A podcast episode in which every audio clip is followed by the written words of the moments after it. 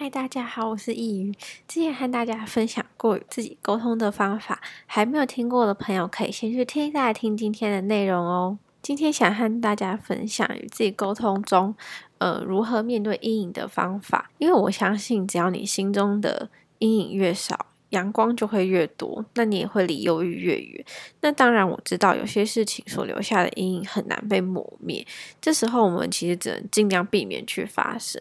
那今天和大家分享的方法算是我自己的心得，如果没有用的话，也千万不要气馁，一定会有适合你的方法的。那我觉得要找到适合自己面对阴影的方法，第一步的话就是要先找出。你害怕的事的共同点，以我自己来说，不太敢主动邀约别人，或是说和别人约好之后，我会很担心，嗯，如果对方突然改变，或是他忘记的话怎么办？或是说，如果交往的时候，我会一直确认对方说，哦，你答应的事是真的会做吗？你讲的事是真的吗？什么的。后来我自己整理出这些事情的共同点，就是我对关系比较没有安全感。造成我很害怕计划被改变。我以前都会觉得计划被改变就是对方不在乎我，所以我成长过程中很长一段时间都在压力极大的状况下生活。毕竟你不可能没有朋友，或是说不跟别人有什么约定或是计划。只是以前我从来没有想过要去面对这件事情。说简单一点，我当时以为自己没救，就觉得自己。有病，想太多，等等等，就是我一辈子就是这样子。直到我高中的时候遇到几个好朋友，我发现我跟他们相处的时候完全没有这些感觉，我也不害怕他们会丢下我什么。但一开始会，那后来就也完全不会。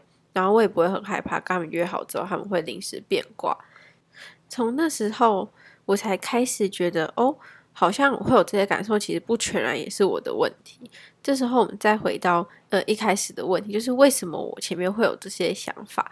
那这也是去面对你阴影的第二步，就是问自己为什么会这样想。通常如果是那种从小到大都有阴影的事，如果你要回想那个原因，可能会耗费很多时间跟心力，但这些时间跟心力绝对值得。以我为举例的话。嗯，这也是我最近才归纳出来的结论。我会这么害怕别人说话不算话，原因是因为我爸妈其实个性比较不一样。我爸爸就是说到就一定会做到，然后妈妈就是很常乱答应，他很常说话不算话。所以我成长过程就很多，我以为就是妈妈答应他就会做到，因为爸爸给我这种感觉嘛，就是我只要跟别人讲好，别人就会做到的感觉。但他会突然没有原因的变卦。而且因为他个性的关系，他事后也给不出一个理由，他就会说：“啊，我就是没有做到啊，他就是没办法的这种。”然后我就会觉得，可是你不是答应我了吗？然后以至于我觉得我长大对于这种事情的忍受力就比较低，我就会觉得会让我一直回想起那些小时候就是临时被放鸟啊、被变卦等等等的阴影。其实老实说，到现在这件事还是我的地雷之一，因为。但我因为我去归纳出来之后，我比较了解自己，就也不会把这些不安都怪罪到自己身上。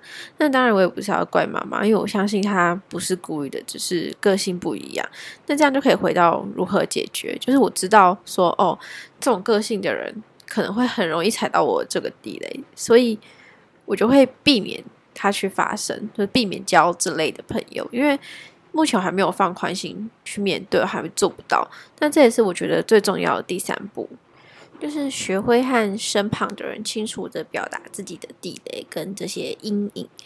因为，但这绝对不是说逢人就要抱怨，或是长篇的大论说出自己的这些故事，而是思考过后，觉得如果跟这位朋友相处的时候，他可能会做出这件事。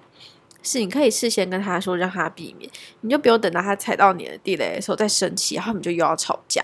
因为我觉得第三步最难，就是你要拿捏好分寸，你要怎么不让别人觉得你在抱怨，然后你很难搞，像。我的情况就是因为我的朋友其实都认识很久，所以其实他们也都知道说哦，我很不喜欢这些行为。那我自己的方法是我可能会跟他说哦，别人怎么怎么做让我觉得很不开心，我不喜欢那样，就间接的让他知道说哦，他不喜欢他这个行为，或是我会直接跟他们说，你不要临时乱改哦之类的，或是开一些就是不要丢下我的玩笑，或是干脆一点，你就一直跟他确认就好，就说，哎，我们确定那天也要约吼，我确认一下，确定吼这样。但是我觉得这些都是仅限于认识很久很熟的朋友，因为不熟朋友这样做应该蛮烦的。就如果是不熟的朋友，应该会跟他说，哎，那我跟你确认一下，我们这天就是这样子吼，因为可能我还会有其他事情啊，什么什么的，所以我想先确认。那大家通常一般听到说，哎，你要先确认，大家也不会说什么。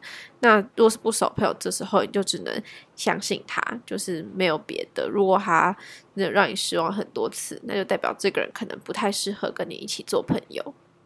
我觉得还有另外一个角度可以跟大家分享，就是关于感情。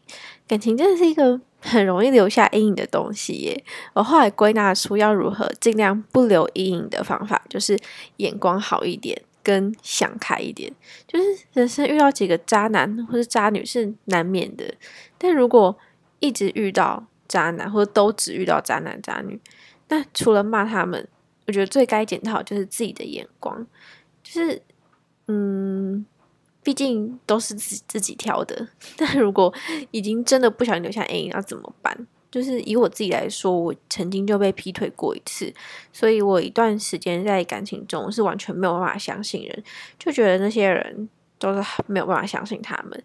那我也有朋友就是被劈腿两次之后，他就再也没有交新的对象。但后来我在交新的对象的时候，基本上我还是很相信他们。就后来就有朋友问我说我是怎么做到的？那我觉得也可以跟大家分享一下我的想法。第一点就是。会有劈腿这件事情，就是我们的感情本身就有问题了。其实后来回想，我早就该跟那个男朋友分手了，因为我们之间的问题其实很多，然后也都没有改变。简单来说，就是我们不适合。那这样子又没不适合，又没有分手的情况下，对方就选择了一个很糟糕的方式来面对这件事情。这样想，就这样讲，不是说劈腿没有错，劈腿真的应该要下地狱。而是说，我们的感情出了问题，这时候我们该想的是，嗯，感情哪里出了问题？那我下一次就不要再犯这样的错。那当然，可能也会有很多时候，你也想不出到底为什么，就是两个人不适合而已。那就是告诉自己，下一次就是眼光要再好一点，就是不要再挑到这种会劈腿的人。第二点就是，你永远要记得他们是不同的个体。如果你不会劈腿，就请相信对方也不会，而不是用前任会劈腿的理由来怀疑他。那当然，如果他做了什么让你怀疑的举动，那还是可以合理的怀疑他，但千万不要疑神疑鬼。就是我相信你也不想被这样子对待，没有人会想要被这样对待。有人会说，那是因为我都会报备啊，我都让他很放心，所以他不会怀疑我。那你就好好的跟对方沟通，说你需要他怎么做才能让你放心，让你安心。但这一切当然也不能无限上纲，因为如果对方不能接受，你们也是有可能会分手，就是因为你们不适合，你想要的他没有办法给你。就是之前看到有的人会说，安全感是自己给自己的，我觉得这句话只对了一半。我认为安全感是互相的。你如果什么都不做，就要对方全然的相信，那那也说不过去，就是很难。但每个人都有自己的相处模式，就是每对情侣啊，每个人都会有自己面对感情相处的模式，就找到自己适合的就好。因为这种东西其实都没有对错，就是你比较没有安全感，你需要对方多报备什么的，对方不想，那也不能一定说他错，因为如果他今天真的没有劈腿，他其实也没有错。就只是你们不太适合。我也有遇过那种男生是，呃，你可能问一下说，哎，你在干嘛？他就会生气，就说什么你不要想要管我，想要监视我。但我觉得我只是关心、好奇，问你一下你在干嘛，又没有怎么样。我就觉得这种人也太敏感了吧。然后就就就这样就结束，这样就觉得很很诡异。那我当然。有有遇过一些其他男生是问他说你在干嘛，他就很正常说我在干嘛干嘛，觉得这样子就很好啊，就是这样就是有给到我所需要的安全感，我就也不会怀疑他，然后他也不会被我怀疑。那第三点就是专注于眼前的感情更重要，就是不要一直把过去的伤害挂在心上。当然，如果对方愿意的话，你也可以跟他分享，你们可以互相分享你们以前所经历过的一些伤痛啊，一些让你受伤的感情什么什么的。我相信，如果他是一个够成熟的人，他就会避免做类似的事情伤害。过去我们没有办法改变，但现在还来得及，所以就专心于眼前的感情就好。如果有什么问题，就好好解决，不用一直担心过去的事会再重演。就像。我弟都会跟我说：“你越担心，才越会发生。而且人生很难说啊，不一定是只有被劈腿才会被伤害。所以，与其我们期待在感情中完全不要受伤害，我觉得这是比较困难。尤其我们都还很年轻，但我们可以相信那个对的人一定会出现。这就可以接到第四点，也是我觉得最重要的一点。第四点就是你要相信自己值得一段好的感情。”只有爱能伤人，但也只有爱能够疗愈爱。这是一个诗人说的，我之前在网络上看到的。就是当你放弃受伤的可能，同时你也放弃幸福的机会。就是如果连你自己都不相信你可以有一段好的恋情，那要你要怎么得到？如果你不相信，那你就问问自己为什么？是你的脾气不够好吗？还是你有什么缺点？我觉得有什么缺点就去改正啊，就是成为更好的人，也为了自己。